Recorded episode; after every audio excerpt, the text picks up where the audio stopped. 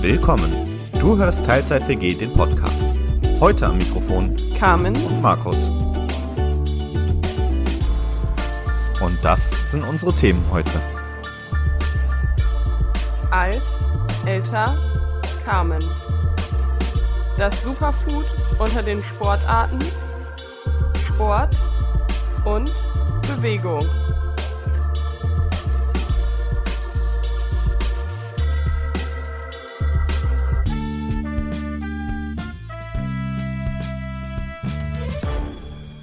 Und damit wieder herzlich willkommen zurück in der Teilzeit WG. Schön, dass du heute wieder dabei bist. Moin! Und wir haben heute, glaube ich, zum ersten Mal geschafft, einen Gast zu verstören, bevor sie das erste Wort sagen könnte. wir begrüßen Berit in unserer Runde. Hallo. Moin, schön, dass du da bist. Dankeschön. Die uns gerade bei unserem äh, Intro-Dance zugucken konnte. Ja, aber verstörend war das Ganze gar nicht.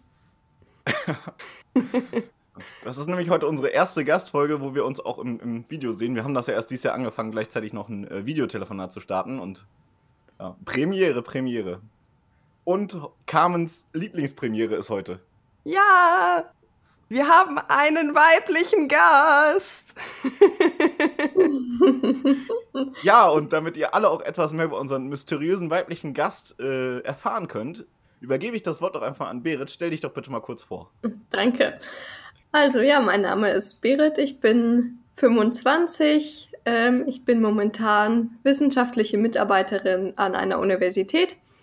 Ich habe vorher studiert Sportgesundheit und Management in den Niederlanden, in Groningen und habe dann im Master mich mit Sport- und Bewegungsgerontologie beschäftigt in Köln.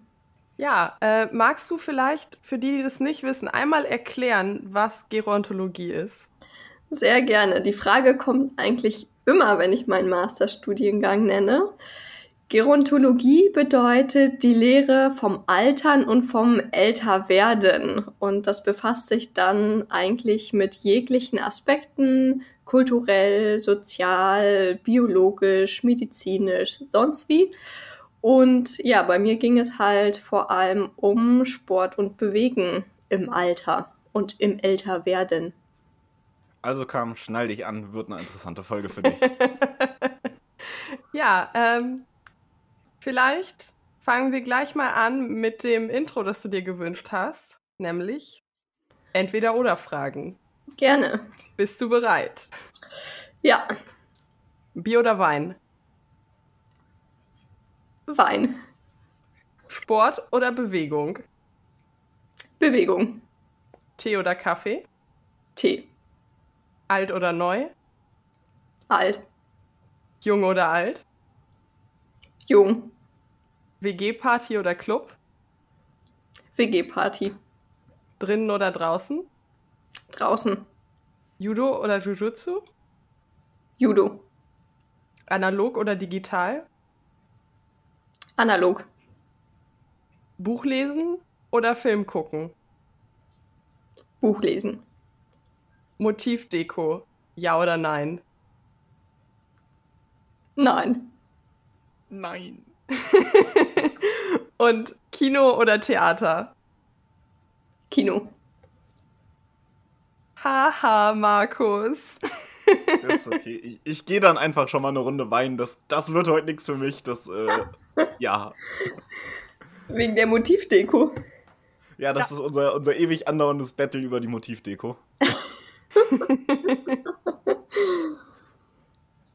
Ja, äh, möchtest du auf irgendeinen von den Punkten noch genauer eingehen? Möchtest du das noch kommentieren? Uh, die Bier- oder Wein-Frage war sehr schwierig. Weil du beides nicht magst oder weil du beides gerne magst? Doch, ich mag beides gerne. Okay, also es ist so ein bisschen anlassabhängig. Genau, oder? es, kommt, es kommt auf den Anlass an.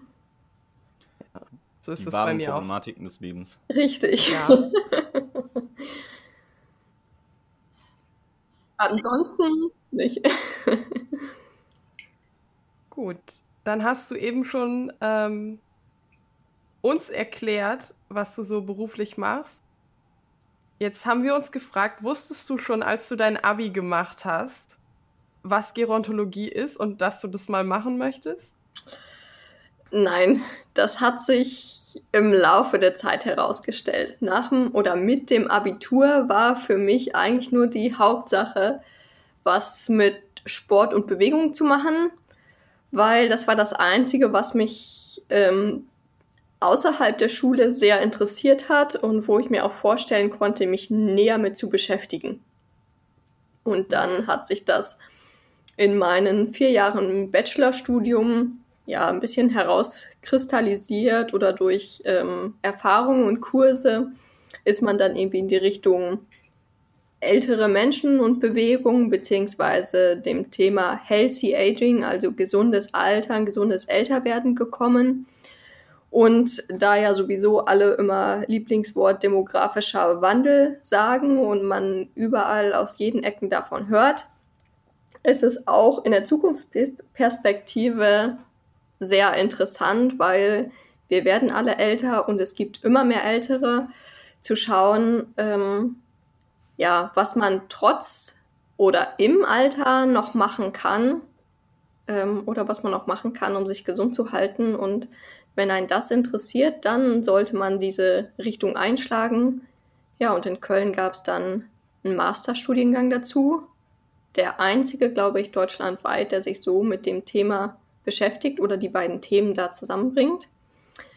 Und ähm, habe ich mich für beworben und bin dann Gott sei Dank auch genommen worden. Cool. Ähm, ja, sehr interessante Thematik, die du auch angesprochen hast, eben mit diesem Healthy Aging. Und da haben wir uns jetzt so aus unserem ganz persönlichen Alltag mal eine Frage rausgesucht. Ja. Stimmt es denn, dass Tanzen Demenz vorbeugt? Ähm, ja, kann man so sagen. Also Tanzen ist nicht nur für Demenz sehr gut, sondern auch quasi für alles andere. Und wo du gerade sagst, Demenz in einem Forschungsprojekt, in dem ich momentan arbeite, probiert man herauszufinden, ob Tanzen quasi auch einer Demenz vorbeugen kann. Und zwar gibt es einen Status bei Älteren, mit der nennt sich leichte kognitive Einschränkungen.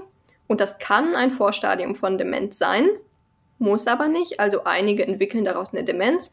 Und äh, wir schauen jetzt, ob sich ähm, im Gehirn etwas verändert, wenn die Leute ein halbes Jahr lang zweimal die Woche an einem Tanztraining teilnehmen. Hm, interessant. Mega interessant. Das ist ja. nur einer der Vorteile von Tanzen. Es gibt noch äh, sehr viel mehr. Ach, wir hören dir da gern zu, wenn du uns da noch welche aufzählen möchtest. Ja, mach, mach ganz viel Werbung, damit ich meinen Freund davon überzeugen kann, einen Tanzkurs zu machen. also im Prinzip kann man schon zum Tanzen sagen, Menschen haben alle ein Rhythmusgefühl. Es gibt nur eine sehr, sehr winzige Ausnahme an Menschen, die kein Rhythmusgefühl haben oder die auch Harmonien nicht hören. Im Prinzip hat aber jeder Mensch Rhythmusgefühl und jeder Mensch bewegt sich irgendwie automatisch im Takt zur Musik. Und alleine durch die Bewegung hat man alle Vorteile von sonstigen sportlichen Aktivitäten oder Bewegungen, die man sonst auch hat. Sprich, äh, bessere Durchblutung, äh, die Muskeln werden angesprochen, ähm, das Herz-Kreislauf-System wird trainiert, ähm, das Atemvolumen wird besser, also auch die Lunge, eine bessere Atmung. Durch das Tanzen haben wir ja noch einen koordinativen Anteil und auch Dinge, die wir uns merken müssen. Sprich, da wird auch das Gedächtnis wieder mit angesprochen und ähm, die Körperwahrnehmung an sich, weil man wissen muss, wie stehe ich im Raum und wie stehen die Körperteile zueinander und auch im Raum und wie muss ich mich bewegen, um irgendwo hinzukommen. Also es ist Tanzen ist quasi wie so ein Komplettpaket. Also quasi das Superfood unter den Sportarten. Ja. Yes! Alles richtig gemacht. also Leute, fangt an zu tanzen, ist aus so vielen Gründen gut. Ja. Ja. Ähm, dann würde mich interessieren, ab wann ist eine Person denn überhaupt alt? Auch eine sehr gute Frage, die sehr häufig vorkommt. Im Prinzip gibt es keine fest definierte Altersgrenze, ab der man sagen kann, eine Person ist alt. Es gibt aber jedoch Bereiche, in denen Altersgrenzen festgelegt worden sind für bestimmte Dinge, zum Beispiel für die Rente. Da gibt es ein Alter, was festgelegt worden ist, aber auch das ist ja nicht immer gleichbleibend.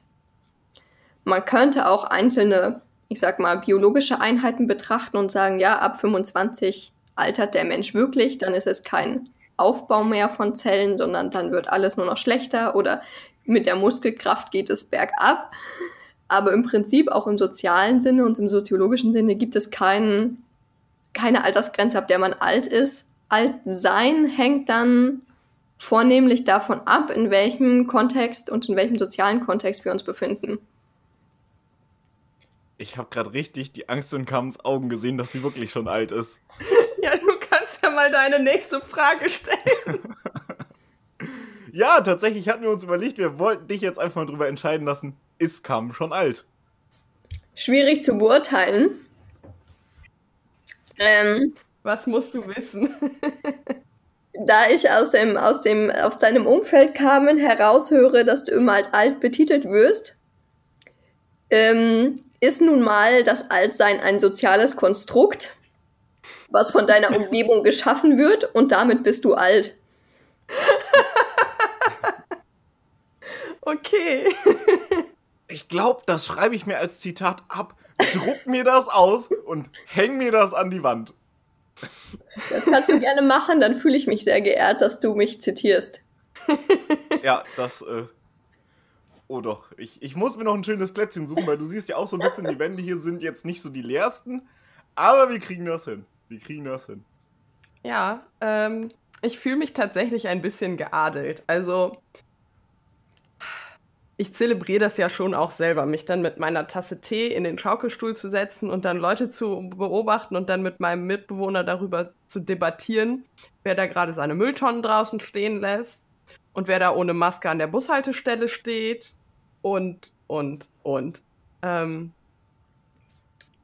und dazu kommt ja noch, dass meine Knochen manchmal ein bisschen kreativ sind mit dem, wohin sie sich so bewegen. Von daher ist es okay. sie redet sich's einfach schön. Oder so. ja, also ich habe jetzt da rausgehört, dass Altsein ein soziales Konstrukt ist. Deswegen weiß ich nicht, ob ich die Frage, was heißt eigentlich alt, noch stellen muss. Wobei man das vielleicht nicht nur auf Personen beziehen kann, sondern auch, wir haben ja eben schon über alt und neu gesprochen, kurz in den Entweder-Oder-Fragen. Mhm. Was heißt eigentlich alt? Uh, schwierige Frage. Was heißt alt? Also, ich denke, man muss das auf jeden Fall wieder in so einem zeitlichen Bezug sehen. Und meistens wird ja etwas als alt betitelt, wenn es etwas Neueres oder Jüngeres gibt. Das heißt, meistens ist nur etwas alt, wenn es was Neues gibt. Wenn es nichts Neues gibt, ist es nicht unbedingt alt oder wird es meistens nicht unbedingt als, als alt betitelt. Also es tut mir ja leid, aber im Hinterkopf war ich gerade dabei, wirklich jeden Satz auf Kamm zu projizieren.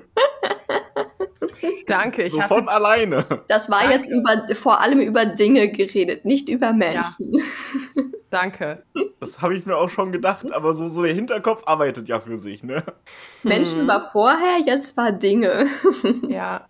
Wobei ich glaube, ähm, mm, ich glaube, gerade so in der Kunst, im Kunsthandwerk gibt es da tatsächlich Definitionen, ab wann etwas alt und wann antik ist.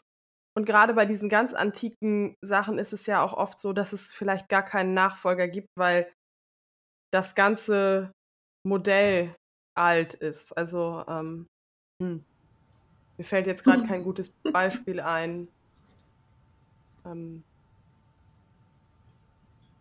aber oftmals, oftmals sind auch Dinge alt oder werden als alt betitelt, die man vielleicht aus seiner eigenen Lebenserfahrung, sage ich mal, nicht kennt, wenn es um Apparaturen geht, die ähm, aus einer Zeit sind, die vorher erfunden wurden und vielleicht im Moment nicht mehr gebraucht werden oder mhm. schon wieder ersetzt wurden durch neuere Erfindungen.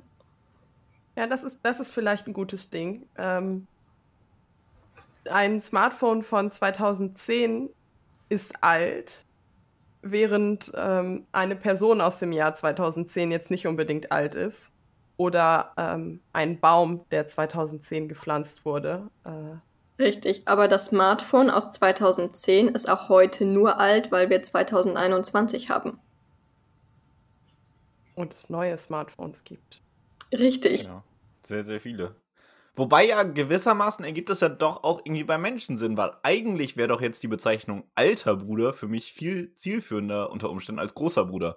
Gut, ich bin jetzt äh, der körperlich längste von uns dreien, aber es gibt ja auch Fälle, wo das nicht der Fall ist. Und da wäre ja alter Bruder eigentlich passender. Ja, ich bin dann die alte Schwester und zwei meiner vier Geschwister sind dann die großen Geschwister obwohl sie alle jünger sind.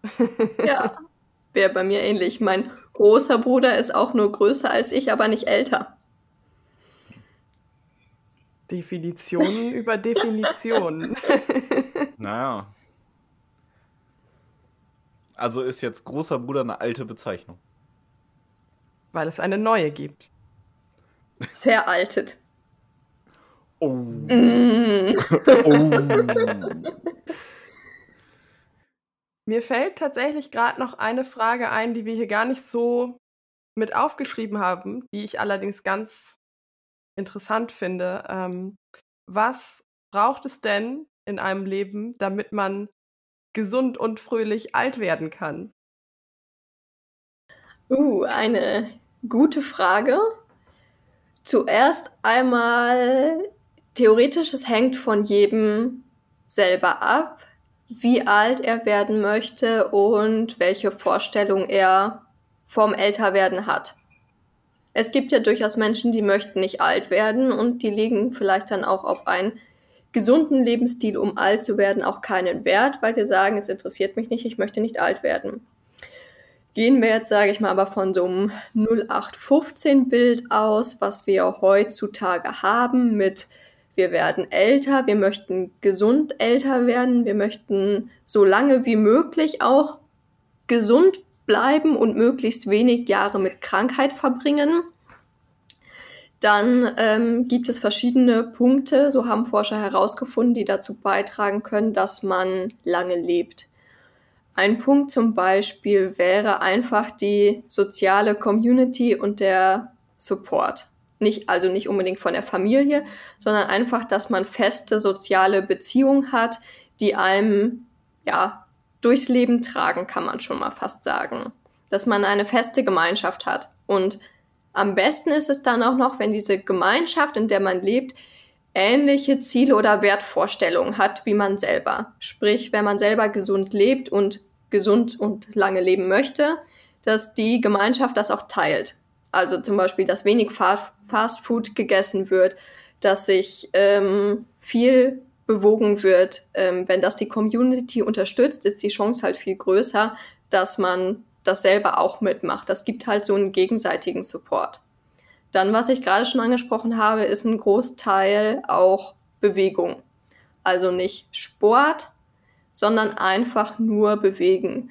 Sprich, ähm, wandern, spazieren gehen. Der Puls muss nicht bei 180, 200 ankommen, um gesund zu leben, sondern das geht auch im, in niedrigeren Pulsbereichen.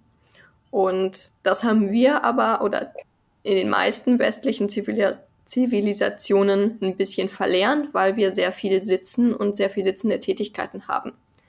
Beziehungsweise wir haben Maschinen oder Autos, die uns Wegstrecke abnehmen. Hätten wir das nicht, würden wir uns automatisch viel mehr bewegen. Sprich, um Bewegung in seinen Alltag einzubauen, kann man die Treppe nehmen, anstatt den Lift oder die Rolltreppe oder einfach mal eine, wenn es möglich ist, eine Busstation früher aussteigen und einen Ticken länger zu Fuß gehen. Ansonsten zum langen, gesunden Leben zählt auch die Ernährung. Das ist ein sehr großer Streitpunkt, an dem noch sehr viel geforscht werden muss. Generell sagt man bisher, es sollte ja so eine, eine sogenannte mediterrane Diät sein, also weniger Fleisch, weniger tierische Produkte, viel Gemüse, viel pflanzliche Sachen, viel Wasser. Es darf ruhig auch Alkohol mit dabei sein, aber halt nicht im Übermaßen. Ähm, und oftmals ist es der letzte Punkt, der mir noch dazu einfällt. Ähm, wie nennt man das am besten? Ja, sowas Spirituelles. Also wie es kann sein, entweder Richtung Religion, was einem noch einen Sinn im Leben gibt, auch wenn man vielleicht nichts mehr zu tun hat. Einfach, dass man ja in unserer Leistungsgesellschaft zum Beispiel nach der Rente auch ohne seinen Beruf noch eine Aufgabe in seinem Leben sieht, beziehungsweise einen Sinn in seinem Leben sieht. Das ist dann zum Ende des Lebens hin sehr wichtig, dass man noch weiß, wofür und warum man lebt. Ähm, klingt alles echt irgendwie, ähm, also vieles hat man so schon mal gehört, aber mhm. gerade ähm, so diese soziale Komponente finde ich ganz interessant, ähm, dass das eben, also vom Gefühl her sagt man irgendwie jetzt, wenn man das hört, so direkt, ja, ist logisch. Aber so richtig damit auseinandergesetzt hatte ich mich persönlich jetzt zum Beispiel noch nicht, ähm, dass das mit reinspielt. Ich weiß nicht, wie sieht das bei dir aus, Markus? Nee, auch nicht so viel. Also, dass, dass man ja irgendwie immer sagt, so gesunde Ernährung, was auch immer gesund sein mag, dass das da wohl mit reinspielt, das ist ja so eine, ich will jetzt nicht den Begriff Volksweisheit auspacken, aber irgendwie ja doch. Aber eben so detaillierter, was ist denn gesunde Ernährung? Ja, irgendwie Gemüse oder fünf Hände voll Obst und Gemüse am Tag, das sind halt so diese, diese Grundregeln, Basics, die man vielleicht irgendwie noch in der Schule mal, in der Grundschule erzählt kriegt und dann irgendwann, ich, ich glaube, die wenigsten beschäftigen sich da wirklich so bewusst mit. Und ich glaube, oder was ich mir auch vorstellen könnte, tatsächlich, Leute, die sich eben bewusst mit Ernährung beschäftigen, beschäftigen sich, glaube ich, gar nicht mal alle immer unbedingt damit, wie sie sich jetzt ernähren sollten, um möglichst alt zu werden, sondern vielleicht auch um, weiß ich nicht, irgendwie abzunehmen, Muskelaufbau zu betreiben, sonst was. Würdest du denn sagen, das hilft irgendwie dabei oder ist sogar teilweise vielleicht kontraproduktiv? Hm, nochmal, genau.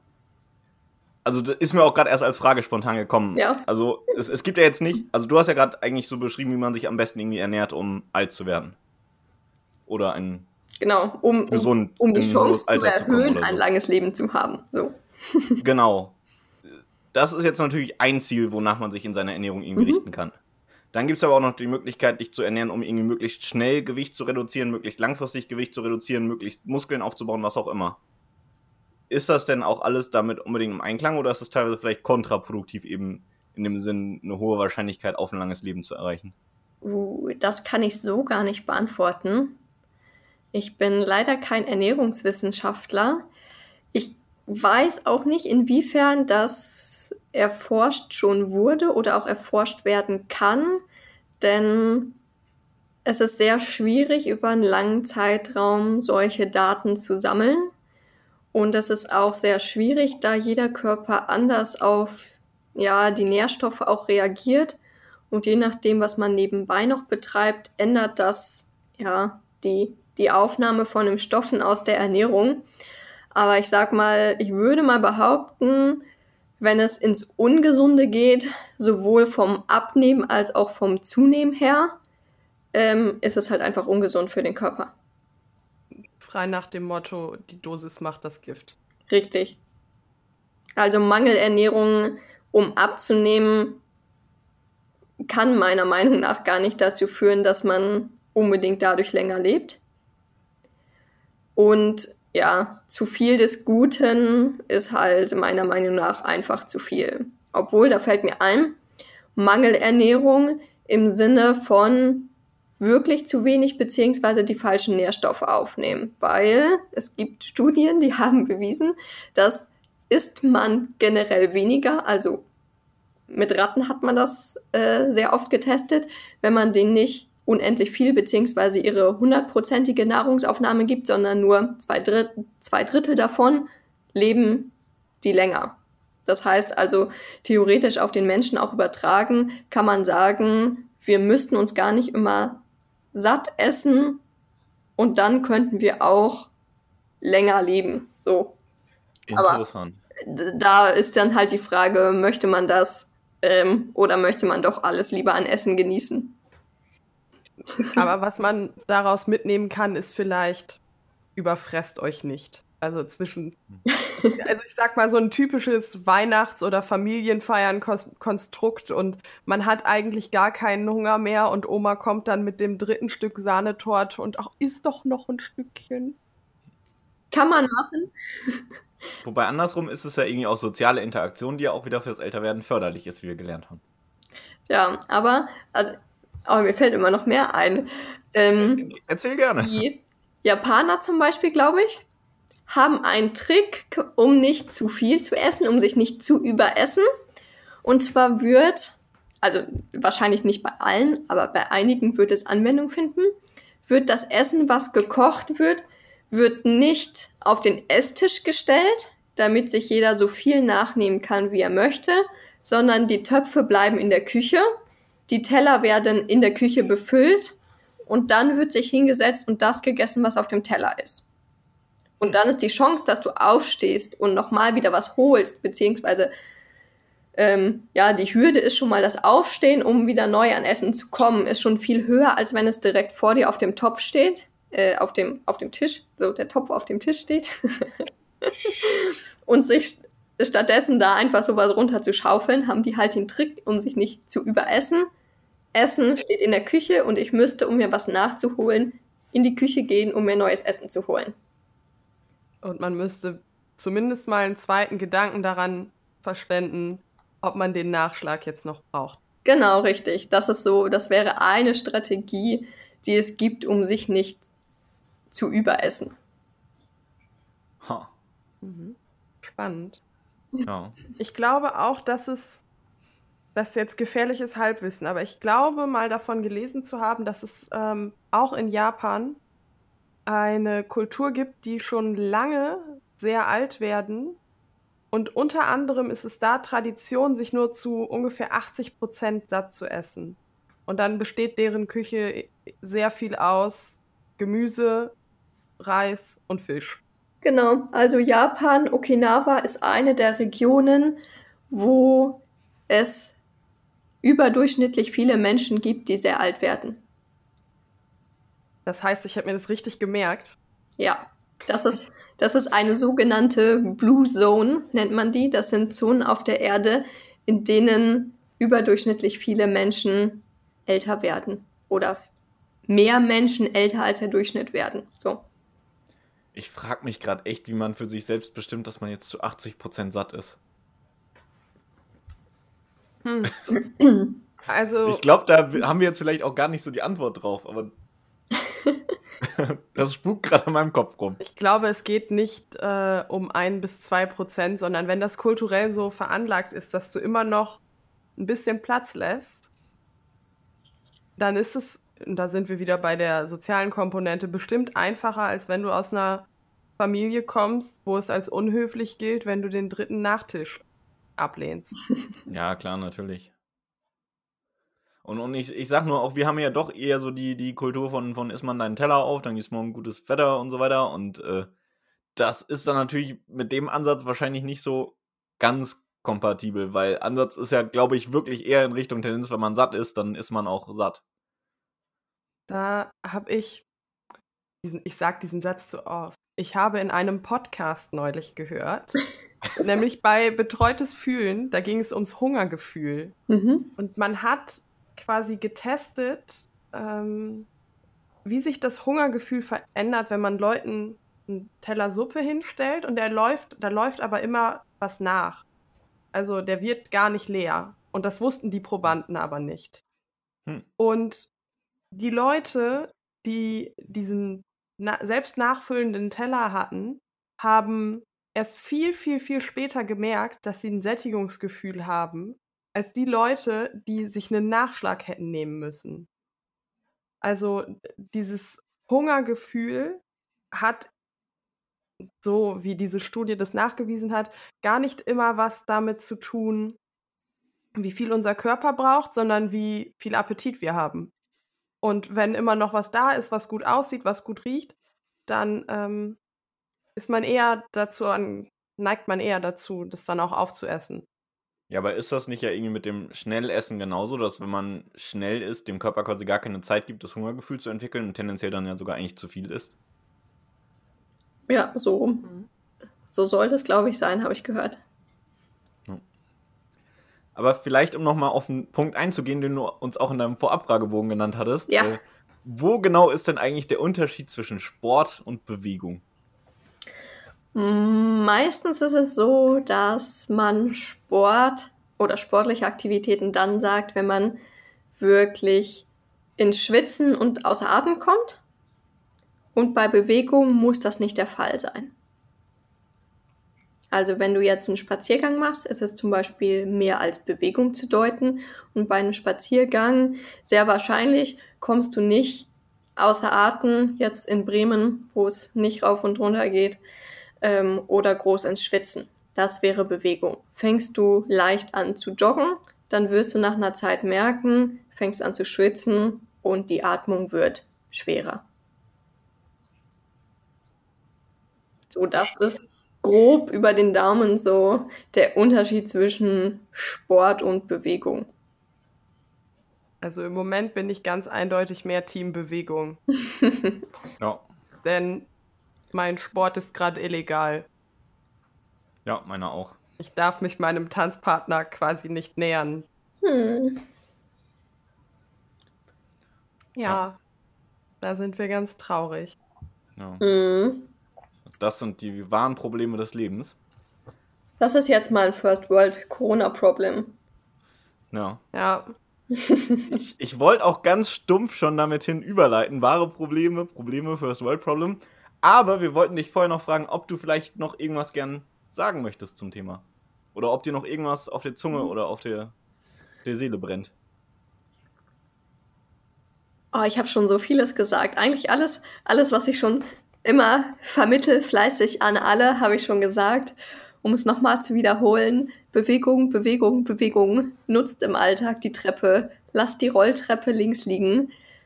Ähm, tut so, als gäbe es keine Aufzüge mehr. Es sei denn, in diesem Gebäude gibt es nur einen Aufzug. Obwohl, das gibt es nicht. Es gibt immer noch Feuertreppen. Oder ihr habt was Böses mit dem Knie und euer Arzt hat gesagt, ihr sollt euch nicht mit der Treppe quälen. Also im, im, im, im, Prinzip ähm, gerne an alle die Botschaft. Bewegt euch mehr, bewegt euch einfach im Alltag, auch wenn es euch ein paar Minuten erstmal mehr kostet. Meistens entspannt es einen und ähm, trägt zum körperlichen Wohlbefinden bei. So, Oh, da muss ich jetzt aber ganz frech nochmal eine Frage stellen. ja, Heißt das, erster Stock ist Bewegung, fünfter Stock ist Sport? nein. Fünf, fünfter Stock ist auch noch Bewegung. Es gibt durchaus Leute, die dann geschwitzt und schnaufend oben ankommen. Ja, aber der Zustand hält ja nicht lange an. Also, ich komme gerade jetzt, wenn es draußen so kalt ist und ich mit meiner dicken russischen Winterjacke in den dritten Stock hochgestiefelt bin, auch da schon verschwitzt an, was allerdings dann halt an der Kombi liegt, dass ich einen dicken Mantel anhabe in einem beheizten Gebäude. Ja, Ja, das habe ich jetzt dann auch so nicht nicht gemeint. Oh, schade. das ist auch Bewegung. Sonst könnte ich jeden Arbeitstag sagen, ich habe Sport gemacht. Und das bei einer rein sitzenden Bürotätigkeit. Ja. Okay. Ich glaube, mein First World Problem der Woche ist, dass in den dritten Stock laufen kein Sport ist. Das, das könnte dein Fitness-Workout am Tag werden, Treppen steigen. Und zwar nicht nur einmal, sondern mehrere Male hintereinander. Dein kostenloses Fitnessstudio zu Hause. Das mache ich quasi, wenn ich im Homeoffice bin und auf einen Brief warte. Markus, Hm? du wohnst im Hochparterre. Ja, das muss ja sonst keiner wissen. Ja, und ich glaube bei mir, also ich wohne im Altbau und wenn hier jemand durchs Treppenhaus läuft, dann hört man das quasi in allen Wohnungen. Wäre dann gleich auch noch Nachbarschaftsunterhaltung mit. Und du animierst andere Leute noch dazu. Richtig, Ja, Das ist deine Vorbildfunktion. richtig. stimmt. Du könntest alle deine Nachbarn davon überzeugen, dass sie sich mehr bewegen könnten und mit dir im, im Treppenhaus rauf und runter laufen. Ja, Aber bitte nacheinander und mit Abstand und so, ne? Also, Ja, Richtig. das wird schon wieder schwer. sonst wird dein Treppenhaussport auch illegal. Mhm. Mhm. So wie die äh, McFit Outdoor Fitness Zelte. Habt ihr das gelesen? Nee. McFit hat sich gedacht, in manchen Stellen einfach draußen ein paar Hantelbänke hinzustellen und die Mitglieder da halt draußen trainieren zu lassen auf Abstand. Ist denen aber wieder verwehrt worden, weil es keine Individualsportart ist. Und man zum, für gewisse Hantelübungen zum Beispiel eine zweite Person braucht. Interessant. Und dann durch, durch Menschenansammlungen, denn viele Leute vermissen ihren Sport ja gerade, ähm, Ja. ist es nicht, äh, hat es, glaube ich, nur ein paar Stunden gedauert, bis es wieder zugemacht wurde. Oh. Das habe ich heute aber auch bei, bei Buten und Binnen gelesen, ne? Hommage an Spazierengehen als so die einzige Freizeitbeschäftigungsbewegungsart, die es momentan überhaupt so gibt. Ja, und dann so Zoom-Workouts, wobei ich mich dann frage, wie, wie gut mir das dann tut, wenn ich sowieso schon acht Stunden am Tag am Bildschirm verbracht habe und ich dann meine Freizeit auch noch da verbringe.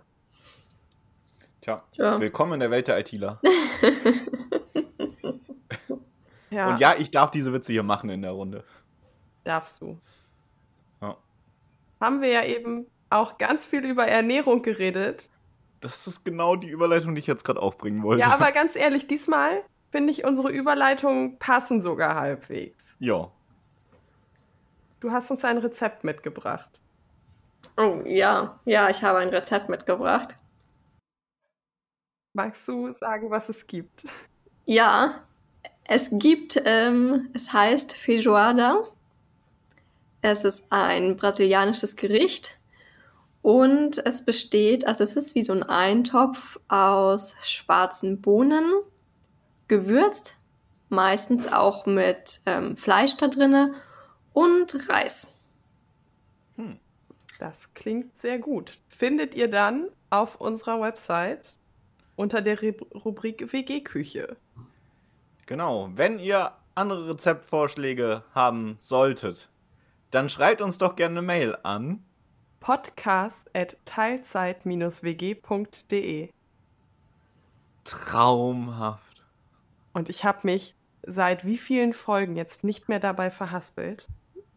Ich weiß es nicht, aber traumhaft. Da können wir festhalten, auch im Alter kann man noch dazu lernen. Richtig, an allem kann man dazu lernen. Schön. Lifelong Learning. Ja, Plastizität nennt sich das. Ui. Das muss ich mir aufschreiben, sonst kann ich mir das nicht merken. Aber ich finde, das ist ein schönes Wort. Ich möchte festhalten, sonst kann sie sich das nicht merken. Mhm. Immerhin habe ich das für mich klar, dass ich es mir sonst nicht merken kann und tue aktiv was dagegen. Ich finde, dann ist Vergesslichsein überhaupt kein großes Problem, wenn man. Jetzt, jetzt hör auf, einen auf alt und weise zu machen. Nee, ich finde, das ist tatsächlich mal eine Debatte, die man führen kann. Du, du musst einfach sagen, ich habe das nicht vergessen, sondern ich habe die Verknüpfung in meinem Gehirn nicht mehr. Oder wenn du es dir aufgeschrieben hast und gerade nicht mehr im Kopf hast, ich habe mein Wissen outgesourced. So viele Möglichkeiten, wie man das positiv sehen kann. Das finde ich ja auch krass. Also, mh, wenn man so verschiedenen Leuten beim Alt- oder Älterwerden zuguckt, welche Menschen dabei richtig positiv bleiben und dann so sagen, ja, mh, alleine aus dem Bett komme ich nicht mehr, aber das macht nichts. Und andere Leute, die dann irgendwann merken, uh, jetzt habe ich zum ersten Mal einen Hexenschuss und kann drei Tage nicht mehr richtig. Und die zieht es dann schon so sehr runter. Ich kenne aber auch Leute, die haben schon ihren Hexenschuss mit unter 20. Also das muss nichts heißen. Ja, ein do ein doofes Beispiel, aber Ja, alles gut. Äh, Ich glaube, wir haben verstanden, worauf du hinaus wolltest. Ja, Ja. aber gerade, also das, gerade das zeichnet so, ich sag mal, ähm, die Älteren, welcher, welcher, ähm, welches Alter es auch sein mag, meistens, ähm, ja, eigentlich kann man, eigentlich sind das fast alle Leute. Diese Gruppe von sogenannten Älteren ist sehr heterogen. Das heißt, du hast 70-Jährige, die können noch alles machen, du hast aber auch 70-Jährige, die sind bettlägerig. Das ist sehr, sehr unterschiedlich und auch dieses, diese Wahrnehmung von Einschränkungen ist sehr, sehr subjektiv. Also manche, ähm, ja, manche verlieren ihre ganze Welt, wenn sie nicht mehr vernünftig spazieren gehen können. Manche finden das gar nicht so schlimm, wenn sie nicht mehr vernünftig spazieren gehen können, weil sie sich auf was anderes fokussieren und vielleicht ihre Muskelkraft in den Beinen gar nicht mehr so wichtig finden. Hm. Also das ist auch sehr, sehr unterschiedlich, dieser Umgang mit Einschränkungen, diese subjektive Wahrnehmung, was auf mich zukommt und auch der Ausblick auf, auf, ja, der Ausblick auf das, was kommt, beziehungsweise eine, wenn es jetzt eine Krankheit ist, eine Krankheitsbewältigung oder einfach eine Situationsbewältigung. Da gehen Leute auch sehr unterschiedlich mit um. Manche sind sehr positiv, manche schauen direkt auf, was kann ich danach noch machen, was kann ich jetzt aktiv dafür machen. Und manche sind so, ah, warum muss das mir passieren und warum ist das meine Schuld? Ähm, wem kann ich die Schuld dafür geben, dass es mir jetzt so schlecht geht? Und eigentlich gar nicht einen Weg raussuchen oder eine Lösung suchen, sondern sich so ein bisschen, wie man so schön sagt, in Selbstmitleid suhlen. Hm. Vielleicht auch manchmal so ein bisschen an dem Problem festhalten, weil, also bei manchen hat man wirklich das, Pro das Gefühl, die sind ihr Problem und wenn das Problem wegfällt, haben die überhaupt nichts mehr zu erzählen. Um das mal ganz platt zu sagen. Ja, so, also so, so kann es natürlich auch gehen, dass man beißt sich so an dem Problem mit fest und das wird so zum Inhalt und Mittelpunkt, dass man drumherum gar nichts mehr hat. Auch das passiert. Ja. Wobei auch das gibt es, äh, glaube ich, durch alle Altersklasse bei allen Situationen gar, gar nicht mal nur ja. aufs Altwerden bezogen. Ja, genau. Ja. Ja, möchtest du denn sonst noch was mit uns äh, teilen oder irgendwas mhm. zum Besten geben? Mhm. Eine Lebensweisheit zum Ende. oh, ein zweites Zitat. ähm, ähm, hm. Ich könnte zum Schluss nochmal hervorheben, dass Tanzen sehr, sehr wichtig und sehr, sehr gut ist. Danke. Alle Leute müssten mehr tanzen. Hörst du, Keksi, ne? ja, wir werden das dann Sonntag früh hören. Und hm. äh, also das ist, hat sich so rauskristallisiert, dass wir irgendwie samstags früh gern Herrengedeck hören zusammen und sonntags früh dann hören wir zusammen unsere Podcast-Folge nochmal durch. ja, aber eigentlich auch wieder die perfekte Überleitung. Wir wollten nämlich noch was zum Thema Podcast hören sagen. Genau. Aktuell könnt ihr uns nämlich hören über YouTube, über unsere Website, über Spotify und über Apple Podcast. Und bald noch über vieles mehr. Also seid gespannt, wir halten euch auf dem Laufenden. Wir danken dir nochmal für deinen Besuch, Berit. War schön, dass du da warst. Es war schön, dass ihr heute wieder zugehört habt. Habt noch einen schönen Tag, eine schöne Woche und bleibt gesund. Bis denn. Bis dann.